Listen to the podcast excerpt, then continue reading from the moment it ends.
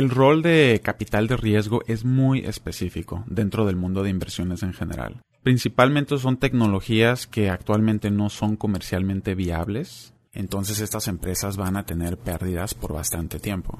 Ahora, las pérdidas son porque es demasiado caro ir a mercado y inversionistas privados están dispuestos a financiar esas pérdidas con el objetivo de desarrollar una tecnología que eventualmente vaya a ser muy única en los servicios que ofrece y poder estar en un espacio donde nunca nadie más había operado.